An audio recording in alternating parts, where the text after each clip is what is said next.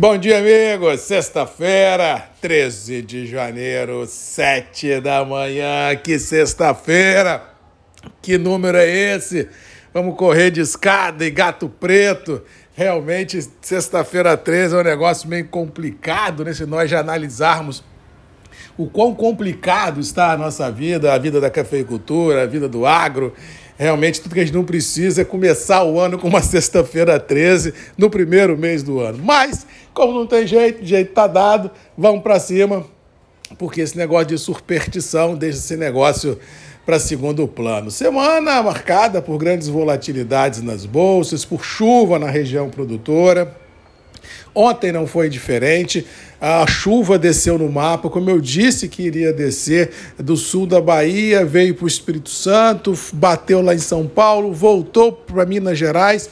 Zona da Mata tem sofrido bastante com chuvas torrenciais, inclusive disse aqui essa semana, ontem ou anteontem, já não me lembro mais mais de 100 municípios mineiros estão em estado de emergência em função das chuvas em excesso em grande parte deles, complicando vida de campo e cidade. E ao que parece, os próximos dias o cenário será o mesmo: chuva descendo no mapa, no Espírito Santo, no máximo da grande vitória para o sul do estado, norte, noroeste, sul da Bahia, não tem grande chance de chuva, ela está mais para o sul do Espírito Santo, Rio de Janeiro, Zona da Mata norte de São Paulo, centro-oeste, Triângulo Mineiro, sul de Minas, ou seja, mudou um pouco o cenário da chuva, mas de qualquer maneira ela continua passando da conta quando cai em municípios, ah, como diz outro, com muita força. Isso que tem sido presenciado e tem deixado os operadores bem ah, estressados, porque a logística acaba e algumas produções também ficam bem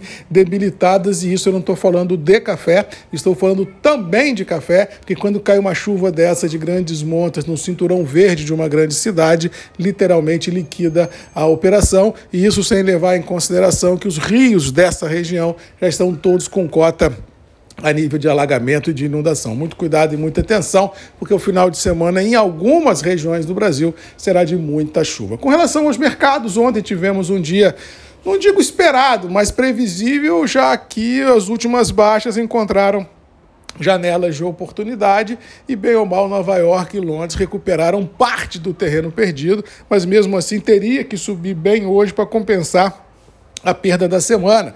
E nós ainda tivemos como conjugação assim complicada o dólar que está namorando cinco reais. Ontem chegou a trabalhar lá a 507, 508 e para esse negócio vir a 5 não custa. Como disse também no decorrer da semana, o mercado colocou uma pedra em cima do assunto do final de semana, dos episódios em Brasília. Passou uma segunda e bolsa está trabalhando para cima e dólar para baixo. O mercado entendendo que as instituições é, são maiores do que os episódios e o capital estrangeiro vai continuar continuar investindo no Brasil e a tranquilidade, bem ou mal, reinou. E um outro fator também que paira por detrás das cortinas é que a sensação do grande investidor é que os juros lá fora, apesar de estarem ainda em viés positivo, não estão com a força que muitos estavam esperando que estariam para os próximos meses à frente. Ou seja, as altas lá fora podem ocorrer, mas não trazendo grande impacto às, aos níveis já vigentes. Ou seja, o mercado entende que lá fora